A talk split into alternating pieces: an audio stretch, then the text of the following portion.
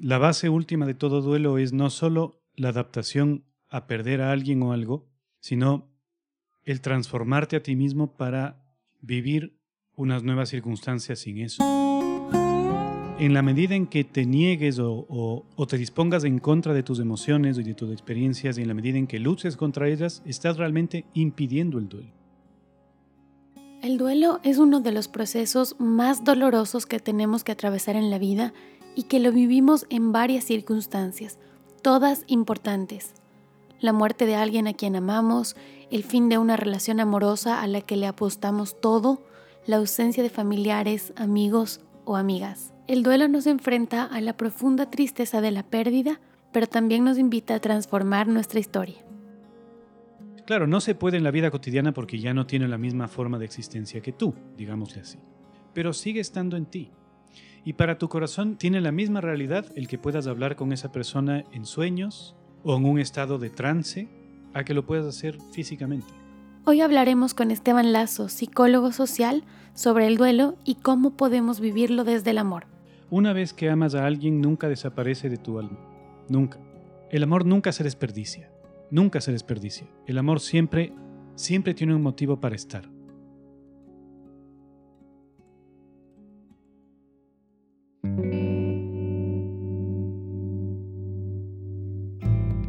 ¿Qué tal de amores?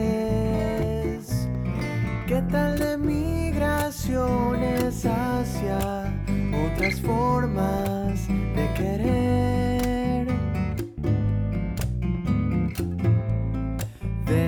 pasiones. Conservo las canciones que me hacen siempre ver cómo es. Bienvenida a ¿Qué tal de amores? Mi nombre es Nicole. Gracias por compartir conmigo este nuevo episodio para seguir descubriendo nuevas formas de vivir el amor.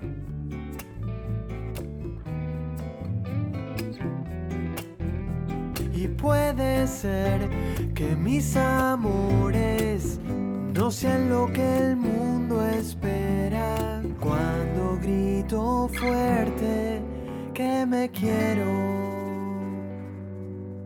Hola Esteban, bienvenido al podcast nuevamente. Un gusto tenerte por cuarta ocasión aquí en ¿Qué tal de Amores? Hola Nicole, ¿qué tal? Gracias por la invitación.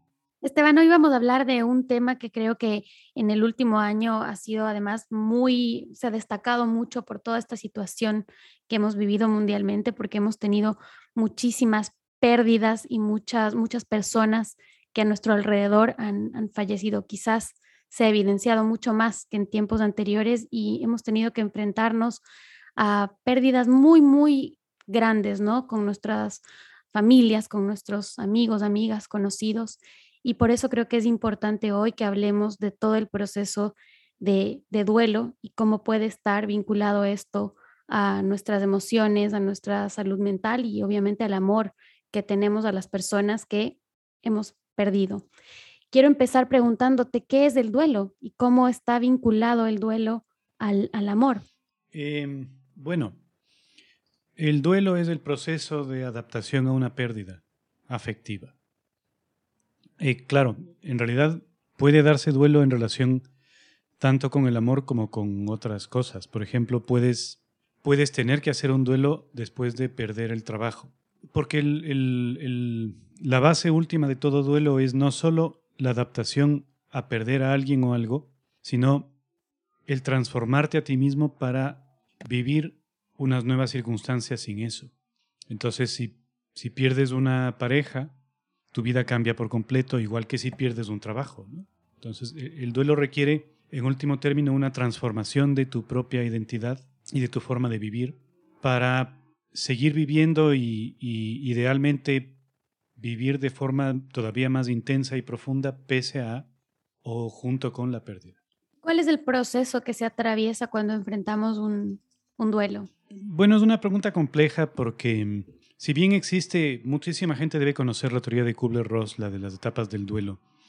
En realidad es falsa. ¿no? No, no, hay, no hay un proceso universal que los seres humanos atravesemos en donde empiezas con la etapa de negación y pasas a la de, a la de negociación, no me acuerdo, pero El duelo es como prácticamente cualquier proceso humano complejo, sumamente personal. Por tanto, no se puede universalizar diciendo qué etapas se deben atravesar, en qué momento, en qué periodo, muchísimo menos decir cuánto tiempo debe durar. Todos esos cánones de más de seis meses, más de un año, tal, son, son orientativos, no deben ser tomados al pie de la letra. Desde una perspectiva más profunda, el duelo tiene que ver con la autotransformación, porque cuando pierdes a alguien o pierdes algo, pierdes todos los futuros que habías imaginado con esa persona o con, esa, o con ese aspecto de tu vida.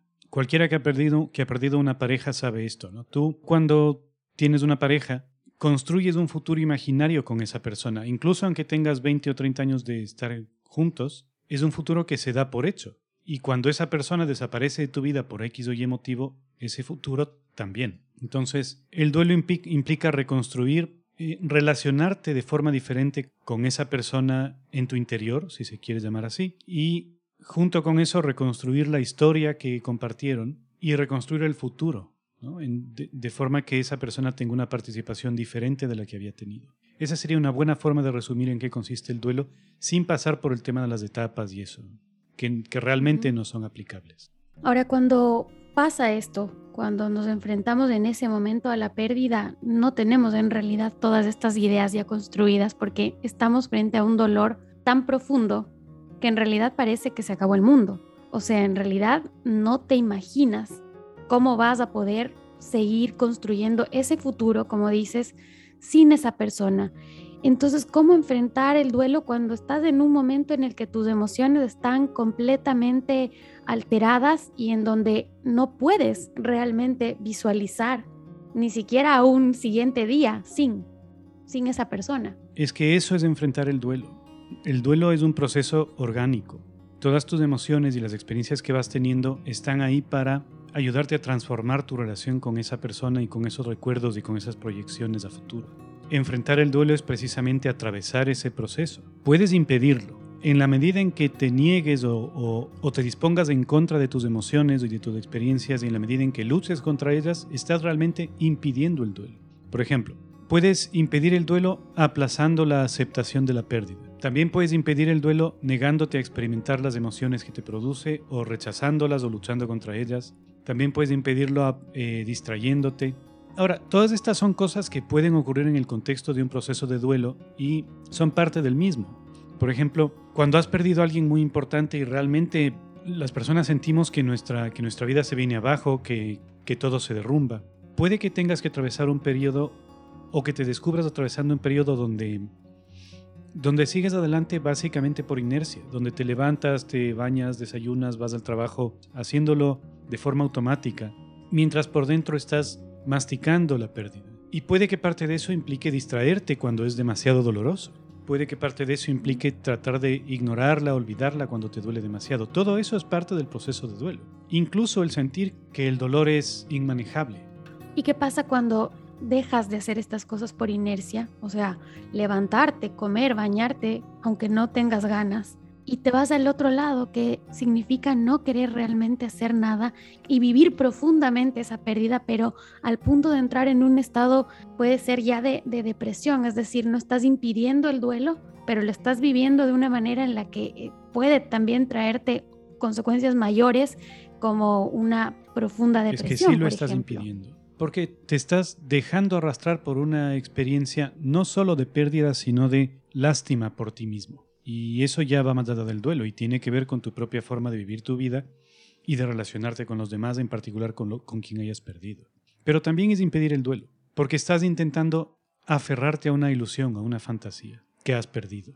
Es difícil de entender eso porque parece que cuando hablamos de impedir el duelo es como no sufrirlo. Es que estas personas también están huyendo del duelo. Aunque sufren, aunque sienten que lo están viviendo profundamente, es, lo están impidiendo. Por eso te digo que es difícil de comprender. Pero lo que están viviendo no es el duelo, sino la lástima por sí mismos, que es algo que es anterior al duelo en la vida de estas personas, nace de otras historias. El duelo no es más que otra vez en la que volví a perder a alguien, en la que la vida volvió a ser injusta conmigo. Esto trasciende el duelo concreto de esa pérdida. Tiene que ver con la forma en que esa persona ha experimentado su vida. El duelo es tan difícil como confusa o compleja haya sido la relación eh, que estás perdiendo. Es decir, Si tu relación con una persona era amorosa, afectiva, de respeto y era, y era clara y, y más o menos diáfana, el duelo es comparativamente orgánico. Si tu relación era complicada y había emociones cruzadas y había sensaciones de traición o resentimientos o culpa o lo que tú quieras, el duelo se complica. En realidad la mejor manera de, de vivir el duelo, de facilitar un buen duelo, sería tratando de tener relaciones diáfanas, amorosas, respetuosas en la vida mientras estamos vivos. Pero claro, eso tampoco es tan fácil de, hacer, ¿no? Pero el duelo es una oportunidad para poner en orden esa relación. Es, es una oportunidad para arreglar o ordenar y sanar las heridas que esa relación te dejó a ti y también a la otra persona aunque ya no esté presente. Eso, eso que acabas de decir abre un montón de preguntas que ahorita se me disparan en la cabeza. No sé ni cuál hacer primero, pero me voy a quedar con la, con la culpa, que creo que tiene varias patas dentro del proceso de duelo. Y una de esas es la que tú dices, ¿no? Esa culpa de quizás no haber hecho algo para sanar esa relación, esa culpa de murió alguien, perdí a alguien y no hice lo suficiente, no le cuidé lo suficiente, tuve una pelea y nunca me reconcilié. ¿Cómo sanar esa relación cuando esa persona ya no está? Ya no puedes levantar el teléfono y decirle, bueno, hablemos, resolvamos esto y te queda ese cargo de conciencia que creo que es una cosa que nos, nos llena de miedo a muchas personas, ¿no? Esa, esa sensación de, ¿y qué pasa si ya esta persona no está y yo no pude resolver mis cosas con ella? La, po- podemos sanar la relación cuando las personas ya no están. Es que nunca se van, siempre están. Pueden no estar físicamente, pero siguen estando. pero a veces uno lo que quiere es ese, ese perdón o esa disculpa o También ese se puede acuerdo, conseguir. ¿no? Siguen estando, ¿Cómo? porque siguen estando. Nunca, una vez que amas a alguien, nunca desaparece de tu alma. Nunca. Cualquiera de las personas que nos escuche se puede dar cuenta en su propia experiencia. Em, trata de recordar a alguien a quien hayas querido mucho e imagínate sus gestos, su forma de hablar, todo eso está en ti. Si te pido que lo imites o lo remedes, lo puedes hacer, porque lo tienes dentro de ti. Esa persona sigue viviendo en tu interior. De hecho, el duelo no debe entenderse como, como una aceptación de la desaparición de una persona. Tiene que entenderse como una transformación de la relación con esa persona. O sea, mientras estaba viva, suponiendo que es un duelo por fallecimiento, mientras estaba vi- viva la relación era corpórea, bilateral. Cuando fallece la relación ya no es corpórea, pero sigue habiendo una relación. Tú sigues teniendo una relación con las personas que querías y se han muerto. Hay, hay, un- hay una serie, creo que, en, creo que en Amazon Prime, que se llama Modern Love. El otro día había un capítulo y es la historia de que esta mujer tiene un auto deportivo antiguo y mm, al inicio de la historia vemos cómo esta mujer quiere irse a su casa y el auto no arranca. Entonces le llama al mecánico, llega el mecánico y el mecánico le dice, otra vez, ya deshazte de este auto porque ya está muy viejo. Para que esté bien tienes que meterle una cantidad de dinero brutal. Y a lo largo de la historia, que es más o menos corta, nos enteramos de que ese auto era el auto que había comprado su ex marido y entonces em, al inicio de la historia vemos cómo ella está, después de que el mecánico arregla el auto, cómo ella está yendo en el coche a su casa por unos paisajes preciosos y está hablando sola. Y luego te enteras de que realmente está hablando con su ex marido, porque en ese auto ella sentía que podía regresar a esa relación con él. Digo, bueno, no sé si la gente vaya a ver la historia, pero ya se las voy a arruinar, ¿no? Se les voy a spoilear. Al final, eh, como tienen problemas de dinero y tal, venden el auto. Y entonces ella se entristece mucho y entonces le confiesa a su actual marido y le dice, mira, es que no lo quería vender todos estos años porque en, cuando estoy en ese auto sigo sintiendo la presencia de fulano, ¿no? De mi ex. Espero que no me odies. Y entonces el otro responde, ¿cómo te voy a odiar? Yo sabía perfectamente a lo que me metía cuando me casé contigo. Sabía perfectamente que esa relación es muy importante para ti.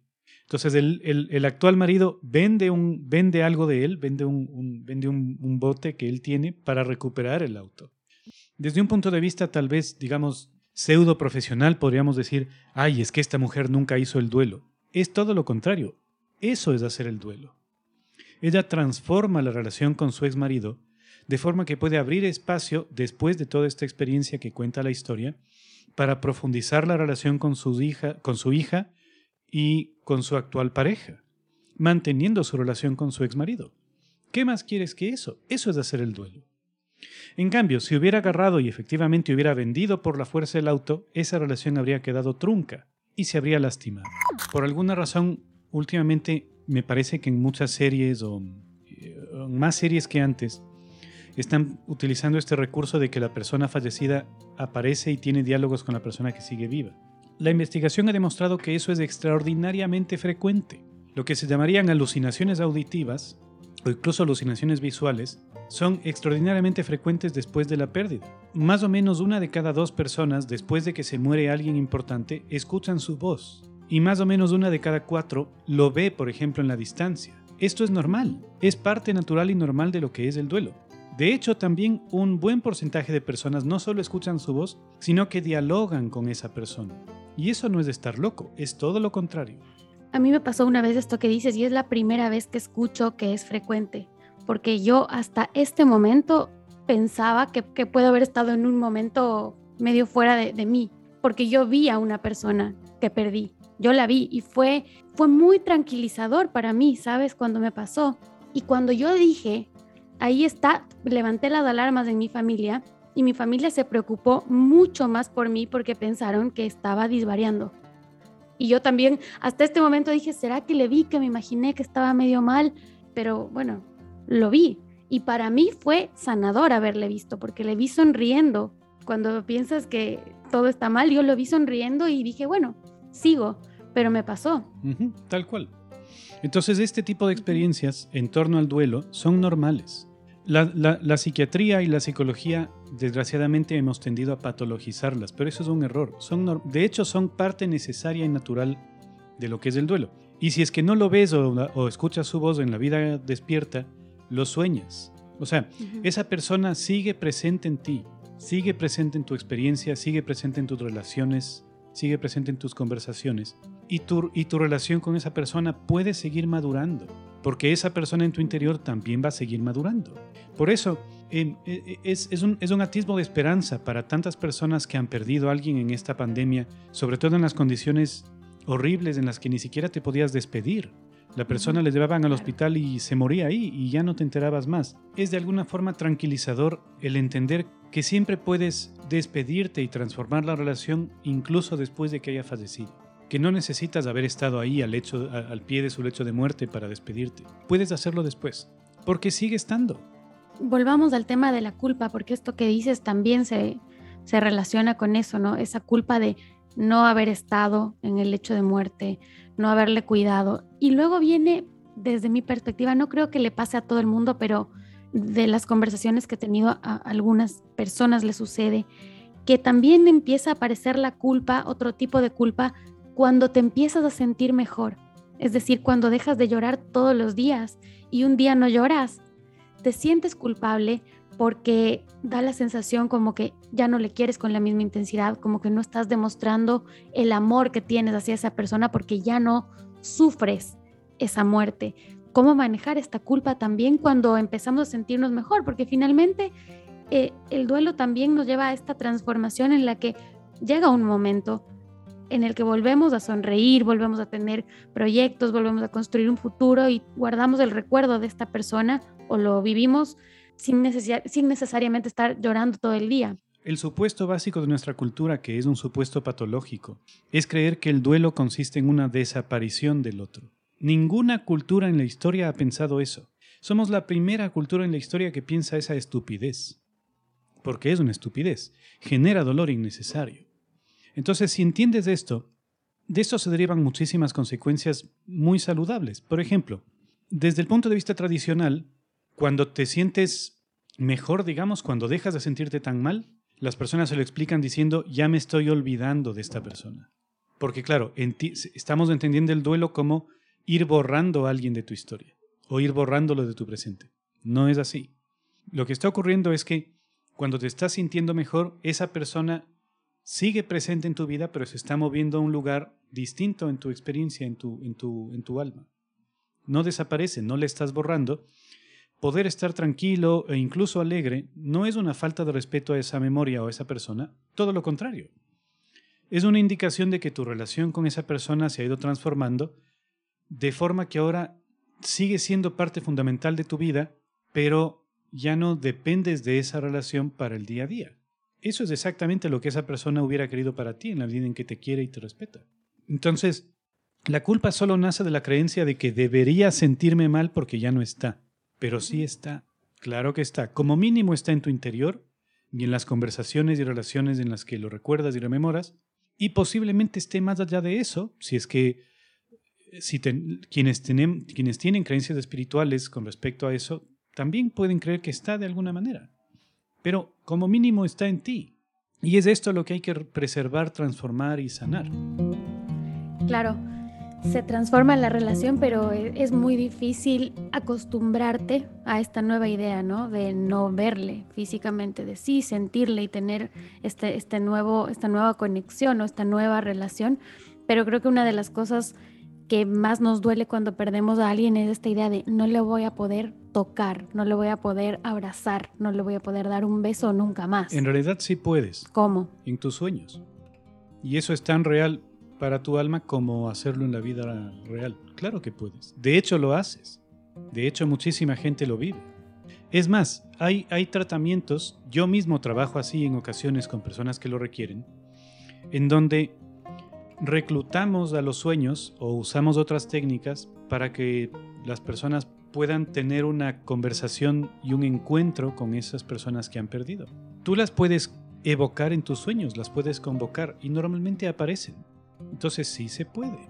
Claro, no se puede en la vida cotidiana porque ya no tiene la misma forma de existencia que tú, digámosle así. Pero sigue estando en ti. Y para tu corazón es igual, tiene la misma realidad el que puedas hablar con esa persona en sueños o en un estado de trance a que lo puedas hacer físicamente. O incluso que lo puedas hacer cerrando los ojos o imaginándote esa persona. Tiene exactamente la misma realidad porque esa persona es real. No físicamente real, pero es real. Estás ahí tranquilamente y de repente, ¡pum!, algo te trae un recuerdo de algo y te entristeces. Bueno, esa tristeza no es más que la demostración de el amor que tenías por esa persona. Así es como hay que vivirlo. Eso es lo que es. Y una vez que reconoces eso, puedes apreciar que esa tristeza te conecta, te mantiene conectada con esa persona que fue importante para ti. Esto no solo en los duelos de, por fallecimiento, sino en cualquier tipo de duelo. Incluso aunque esa persona siga viva y no hayas hablado con ella en 10 años, también pasa lo mismo. Es, eh, todo esto que estás comentando de la culpa y todo eso es parte de esa historia que tienes que volver a tejer en diálogo, en relación con aquella persona que tú has perdido. Cuando tejemos esta historia que tú mencionas, en ese proceso también podemos caer en esta mm, idealización de la persona que ya no, que ya falleció. especialmente hablo del, tema del fallecimiento porque, mm, porque esa idealización llega cuando ya no, tienes en tu mente esta idea de que no le vas a volver a ver nunca más y que todo era perfecto cuando estaba y que nada va a ser igual ahora que no está. ¿Cómo tejes esa historia de una manera más saludable para tu mente, para tus emociones y no idealizando? Porque la idealización no, me imagino que no es algo positivo del todo. No es algo que se puede controlar. Es que donde hay una idealización hay una devaluación también. O sea, el motivo por el que idealizas a una persona a la que has perdido es porque le estás contrastando con alguien más a quien estás también devaluando. Y eso normalmente cuando pasa, ya pasaba en la vida antes de la pérdida. Normalmente cuando, cuando mantienes una imagen idealizada de alguien a quien has perdido, es porque ya desde antes de que lo perdieras, tenías esa imagen idealizada porque lo tenías en comparación o contraste con alguien a quien devalúas. Entonces, desidealizar implica reevaluar a la otra persona. Y evidentemente la otra persona a la que tú devalúas también es parte de la historia. Entonces cuando te vas volviendo a contar esa historia en ese diálogo, lo que tendría que ocurrir es que vayas dejando entrar más porciones de la realidad en esa historia.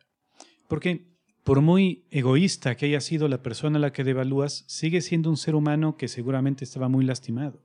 Y por muy eh, ah, maravillosa que haya sido la persona a la que idealizas, sigue siendo un ser humano que cometió errores.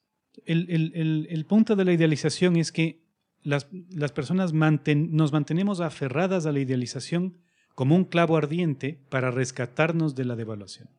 O sea, decimos, mientras tenga esta persona maravillosa a mi lado, la maldad de esta otra persona no me puede alcanzar. E, e, entonces, esa es la estructura que se, se tiene que modificar y para eso tienes que reevaluar a quien has devaluado. Y como resultado de eso, quien se ha idealizado se vuelve más real. El duelo es tan complicado como complicadas eran las relaciones antes del duelo. Si las relaciones antes del duelo eran diáfanas, el duelo es diáfano. Comparativamente, no quiere decir que no sea doloroso, pero que te duela no es lo mismo que te haga sufrir. Te puede doler sin hacerte sufrir. Pero si las relaciones anteriores eran complicadas, si estabas atrapado en, o atrapada en una posición donde te sentiste traicionada o, o abandonada o rechazada, entonces el duelo es complicado, porque la relación era complicada. Pero una vez más, el duelo es otra oportunidad para poner en orden todas esas relaciones. Y una vez que las pones en orden, el duelo se consuma, es decir, transformas esas relaciones de manera que todas son más saludables y diáfanas. Incluso tu relación con quien has perdido. Hablemos un poco, Esteban, del duelo que no es por fallecimiento, porque casi siempre asociamos la palabra duelo a la muerte. Y tú mencionaste hace un momento que en realidad podemos vivir duelos cuando la otra persona está viva. Entonces, cuando, no sé, se rompieron las relaciones, no nos hemos visto con esta persona hace muchos años, no tenemos ya un diálogo, también hay un proceso de pérdida, ¿no? Que es este duelo con alguien que sigue vivo, pero es más difícil de comprender eso o de vivir eso, porque cuando una persona fallece, tú puedes hacer todos estos procesos que hemos estado hablando en donde tú reconstruyes una relación con una persona que se transformó, que ya no tiene la misma existencia que tú, pero cuando alguien está vivo te queda esa sensación de que puedes tener una relación directamente. Entonces, ¿cómo transformar una relación con alguien que sí está vivo? Es decir, que con quien puedes hablar, que te puede decir lo que siente y lo que piensa, que por A o B situación no ocurre. ¿Cómo la puedes manejar tú solo si sientes esa, esa sensación de, pero ahí está y no me está diciendo esto, o sea, no nos hemos perdonado? ¿Cómo, cómo puedo yo sanar una relación si con esta persona no puedo tener un diálogo? ¿Me explico? El motivo por el que ese duelo es complicado es porque de todas maneras sigues teniendo esa persona dentro de ti y te sigue doliendo. De todas maneras está dentro de ti también, aunque esté allá en a- aunque esté allá afuera también. Entonces, idealmente tendrías que ir y poder hablar con esa persona y resolverlo. Eso sería lo ideal y en muchos casos es viable. Y cuando es viable es lo que hay que hacer. Pero cuando no es viable, también puedes hacerlo en tu interior, porque en último término lo que importa es que lo hagas en relación con tu interior, con, esa persona en tu interior. Sin embargo, dicho esto, normalmente la vida siempre te da oportunidades para volverlo a hacer. Y lo que va pasando es que encuentras otra oportunidad para sanar eso en otras relaciones porque eso que quedó herido y abierto en ti se manifiesta a través de otras relaciones importantes. Y tal vez en esas relaciones puedes hacer lo que en esa relación inicial no pudiste hacer y corregir tus erro- errores en estas otras relaciones. Y eso puede sanar ese duelo, al menos hasta cierto punto. Si bien estamos de acuerdo que lo ideal sería poder hablar con esa persona, pero no siempre es posible. Tal vez ya no tienes ni idea de dónde está, eh, tal vez ya no quiere hablar contigo, porque también tiene sus motivos por su propia historia y por todo lo que compartieron. Eso, es, eso hay que respetarlo.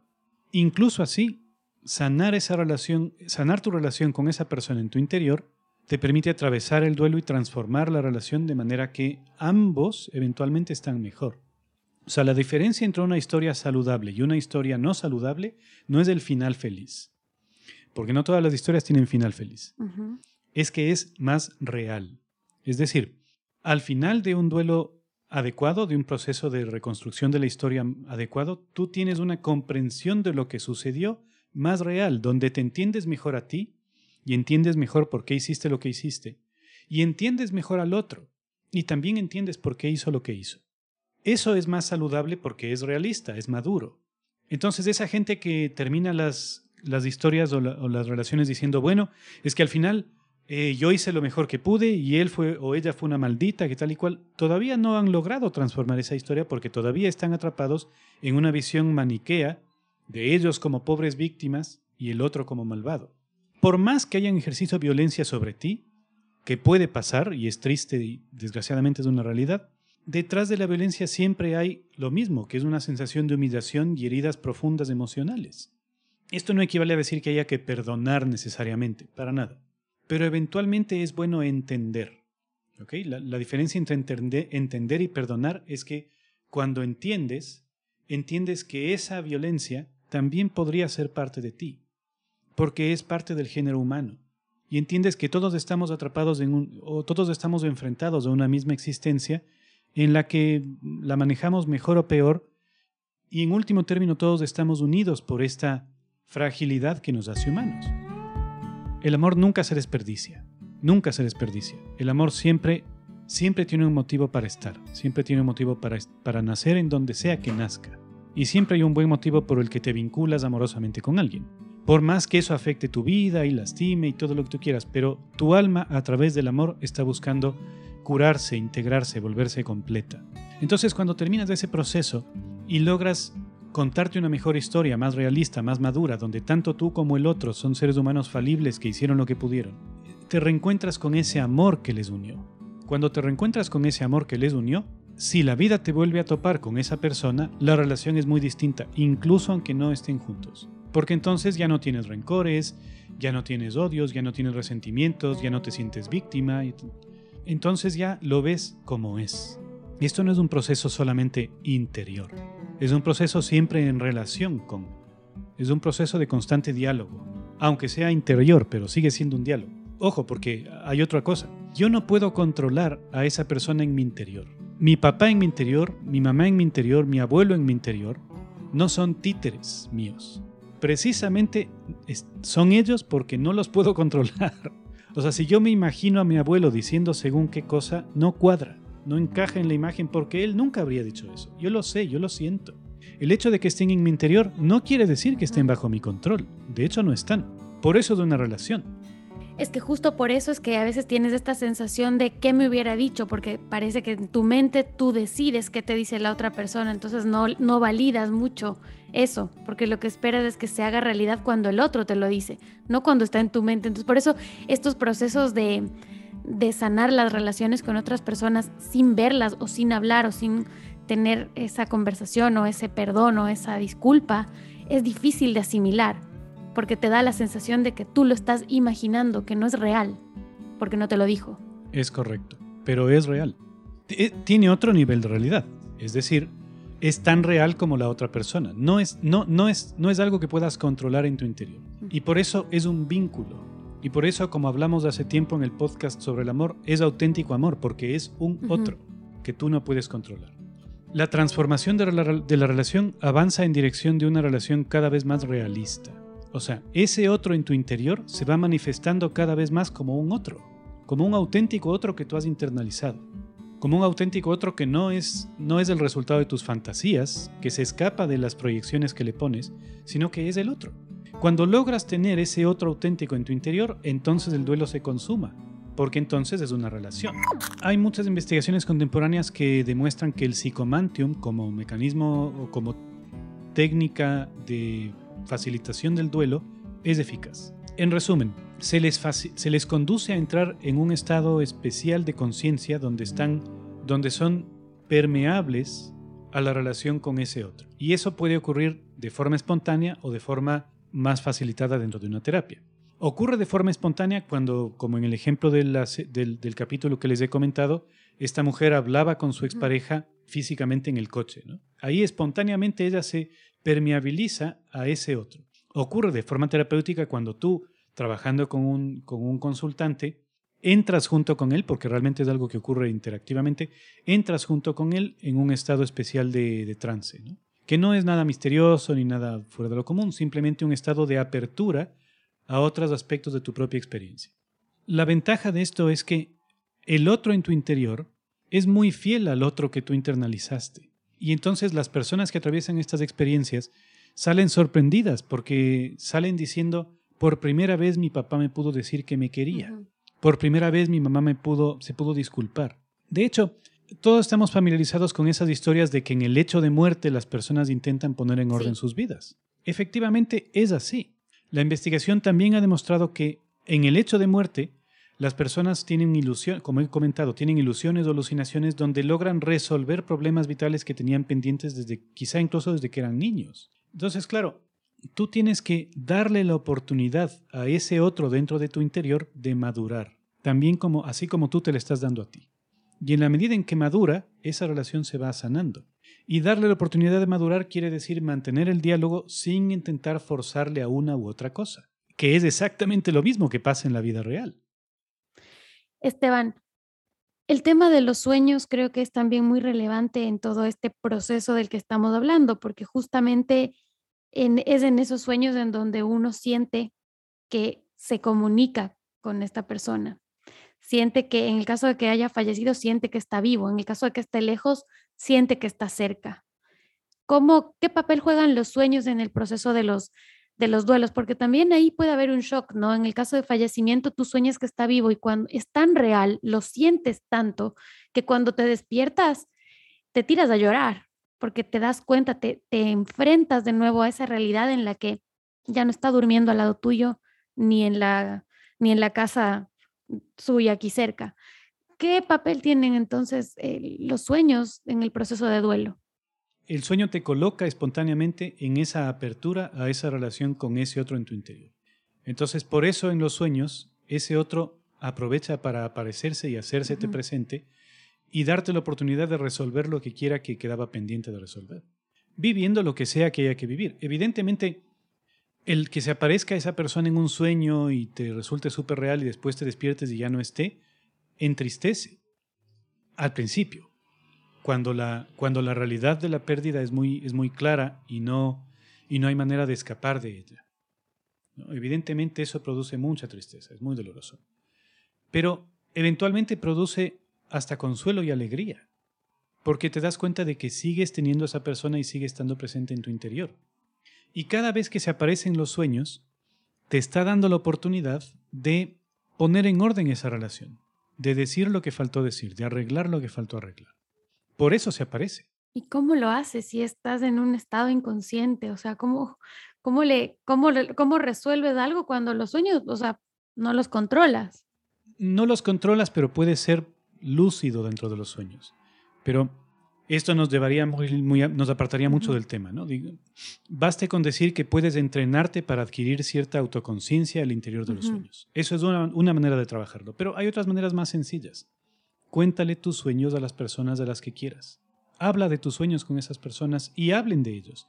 Denle sentido. O sea, si soñaste con tu papá al que perdiste hace un mes, cuando te despiertes, cuéntaselo a tu pareja y hablen juntos tratando de entender lo que eso significa. y, y, hagan eso sistemáticamente. Otra de las características de nuestra sociedad por la cual estamos tan enfermos es que somos también la única sociedad en la historia que no le da importancia a los sueños. Prácticamente todas las sociedades en la historia han considerado los sueños como algo fundamental en la vida del ser humano.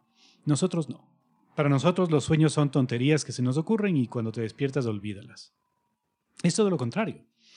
Si después de ese sueño tú incorporas el sueño a tu vida real y hablas de ese sueño con las personas de las que quieres y que te quieren y que recuerdan a esta otra persona también que han perdido, entonces estás facilitando el proceso de transformar esa relación. Estás facilitando el duelo mediante el recurso de progresivamente ir hablando de lo que soñaste, ir desplegando lo que tu sueño te quiso manifestar. Esa es una manera de hacerlo. De hecho, es la manera en que lo viene haciendo la humanidad desde el inicio de la historia. Porque todas las culturas anteriores a la nuestra han hablado de sus sueños todo el tiempo. En todas las culturas eso era común, era, eso era parte cotidiana de la vida. Los sueños eran interpretados como mensajes de la divinidad. Claro, nosotros, siendo como somos, pensamos que no sirven para nada y por eso así vivimos. Son manifestaciones entonces de, de algo que está dentro nuestro que no sabemos cómo expresarlo, puede ser, o, de, lo que, de lo que nos faltó construir con otra persona, porque ahorita también estoy pensando en que los sueños no siempre son lindos. Se habla siempre de soñar como si, como si siempre fuera algo que te hace sentir bien, pero en realidad tienes sueños que, que te duelen, que te, que te lastiman. Yo personalmente sueño mucho, hay, personas que dicen que no sueñan mucho o que no se acuerdan. Yo sueño mucho y, más de una vez me he despertado riendo a carcajadas, o sea, Diego me ha despertado porque me estoy riendo demasiado y otras me, me he despertado llorando tanto que me ha costado dejar de llorar. Ya, ah, ya aún despierta, o sea, es tan fuerte la emoción que la sigues sintiendo aún cuando ya estás consciente, ¿no? Eso que estás viviendo es real, es real para ti, es real para tu interior. O sea, esa tristeza o esa alegría son reales. No tienen la misma forma de realidad que una, una mesa que es palpable, pero son reales igual. Y por tanto tienen que ser reconocidas igual. El sueño pone delante de tus ojos, de la manera que puede hacerlo un sueño, precisamente lo que en cada momento necesitas para avanzar en tu proceso de maduración. El sueño es como un espejo que pone delante de ti precisamente lo que está un poquito por delante de lo que alcanzas a ver. Si tú alcanzas a ver hasta aquí, es decir, si tú solo logras ver hasta aquí quién eres tú, cómo es tu vida, etc., el sueño lo que hace es poner delante de ti algo que está un poquito más allá, un poco más allá de tu horizonte en este momento. Y trabajar con los sueños, por tanto, acelera la, maduración y el desarrollo. Y en el caso del duelo, aporta a ese proceso. Claro, porque pone, pone delante de ti exactamente lo que está un poquito por delante en esa transformación de la relación con el otro, que es o debe ser el duelo. Por eso, una forma muy potente y sencilla de trabajar o de facilitar los duelos es aprovechar los sueños. No es la única,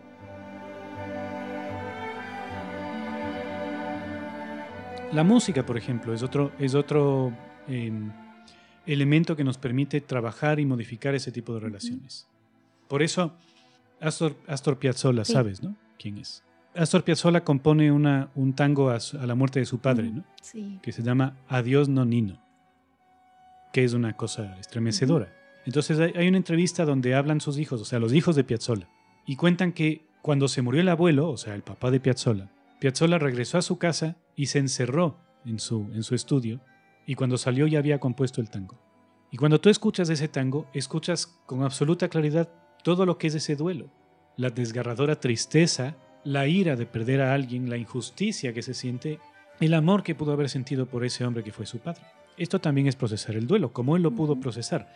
Y los hijos dicen, nunca nos dijo nada, nunca hablamos al respecto. Bueno, porque él, al componer esto, ya había hablado. De alguna manera eso era su diálogo con esa historia y con ese personaje que había sido su padre para él. Y así como esto hay infinidad de historias de artistas que aprovechan el arte pictórico, plástico, la, literatura para tramitar y dar sentido a este tipo de duelos. Ahora que, ahora que das este ejemplo, se me viene a la mente el libro Paula de Isabel Allende, por ejemplo, que fue escrito justamente para su hija, ¿no? Para su hija que tuvo una enfermedad grave y estuvo en, hospitalizada y pasando un montón de situaciones. Bueno, ese libro fue escrito durante todo ese proceso. Es decir, ella fue ya expresando eso, incluso cuando su hija estaba viva, pero anticipándose un poco a, la, muerte de ella. Y claro, el arte sí es como este espacio en donde también se pueden procesar estas emociones de, de, esta manera.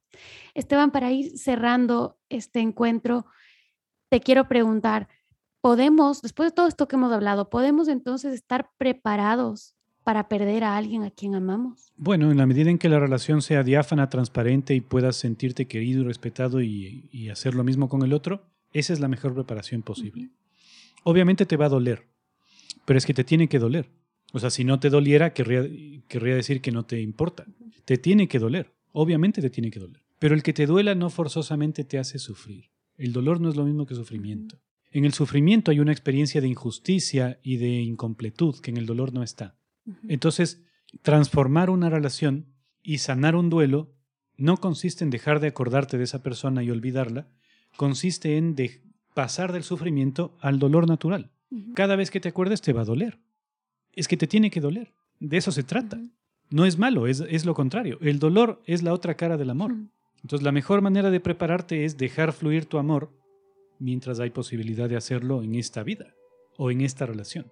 Y antes antes de cerrar, Esteban, me, me, surgió una pregunta ahora que tiene que ver con, con esto que nos comentabas del, del ejemplo del, del, auto, de esta, de esta persona que tenía la relación con su esposa en el auto. Y con esto último que acabas de, de decir, ¿cómo, ¿cómo nos damos cuenta que este recuerdo de, de la persona que ya no está es como ese recuerdo sano, amoroso, eh, porque es alguien parte de tu vida que no la vas a borrar, y cuando en realidad este apego a las cosas personales, materiales, puede resultar nocivo para nosotros. ¿Cómo, cómo funciona eso? no? Porque a veces nos aferramos un montón a las cosas importantes de, de las personas que no están, a su ropa, a sus escritos. Generalmente no es a las cosas eh, materiales valiosas como, no sé, no me refiero al dinero o a las cadenas de oro, me refiero a la servilleta donde te escribió una, una palabra o a la ropa que utilizó cierto día.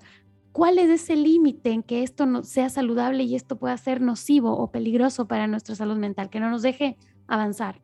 Cuando hay sufrimiento. O sea, el aferrarte a una cosa para evitar el sufrimiento da cuenta de que efectivamente estás impidiendo la transformación que el duelo requiere. Si es que hay sufrimiento, ese aferrarse es propiamente un aferrarse. Si es que no hay sufrimiento, entonces no estás aferrándote. Que estás haciendo es conservar una memoria de esa persona para poderte conectar con esa persona cuando, cuando haga falta. Y es distinto. Esto, por ejemplo, esto pasa, por ejemplo, en, duelos como el tema del divorcio. ¿no? que no es una muerte, pero también es un duelo para los hijos. Para la pareja también, para los hijos, también para los padres, pero bueno. Pero entonces, ¿qué pasa con el hijo que o la hija que se encuentra atrapada en un proceso de divorcio y entonces siente la pérdida del otro? O sea, mi papá se fue, ya no está, ya no está con nosotros pero no se siente libre de compartir esa pérdida con su mamá, porque por obvios motivos. Esa dificultad de compartir esa pérdida con quien naturalmente tendría que compartirlo, porque es quien también quiso a su papá y tenía la relación, dificulta ese duelo. Y claro, se puede manejar y se puede resolver y, y el chico o chica puede tener una relación con su padre más allá de su casa y reconstruirla y mejorarla y eventualmente, idealmente, lo que tiene que pasar es que todos hagan ese duelo juntos por eso decía, no es un tema interno. El tema interno, la transformación interna, debe propender o propiciar que esto se transforme en las relaciones.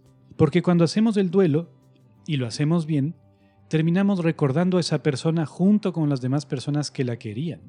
Y solo en ese momento valoramos adecuadamente o, conmemoramos adecuadamente la memoria de esa persona. Y nuestra sociedad, por mal que haya hecho las cosas, todavía no pierde eso. Por eso seguimos haciendo misas de difuntos para juntarnos con quienes lo querían y lo respetaban. Cuando eso no se puede hacer, el duelo se dificulta, claro. Pero eso no es más que un mensaje de que tienes que arreglar las relaciones con esas personas que siguen vivas para poderlo hacer. Eso es parte del duelo también, irónicamente. Esteban, para terminar, quisiera que me digas algún mensaje final de este episodio para una persona que por ahí está en este momento enfrentando los primeros momentos de un duelo, que creo que es lo más difícil, ¿no? Dar, darle, decirle algo a una persona que está recién enfrentando una, una pérdida es muy complicado, porque uno es ahí cuando siente que no, no hay nada que le va a, a consolar. ¿Qué crees que debe hacer? ¿Cómo puede vivir ese momento? Bueno, creo que el mejor mensaje que se puede dar es el mensaje con el que casi iniciamos, que es esa persona no se ha ido, solo se ha movido de lugar. Tú tienes que encontrar dónde está y desarrollar o transformar la relación para poderte vincular en el lugar donde ahora está. Y eso es el duelo. Gracias Esteban por este episodio. Te mando un abrazo hasta México donde estás en este momento. Gracias a ti.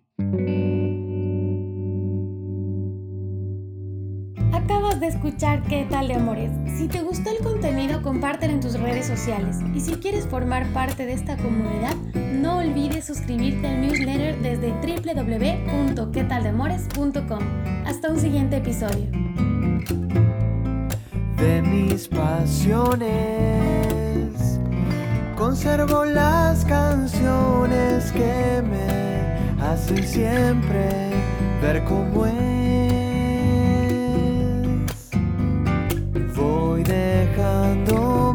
llevar por los impulsos del amor. Voy dejándome encontrar en las historias y puede ser que mis amores no sean lo que el mundo espera cuando grito fuerte que me quiero.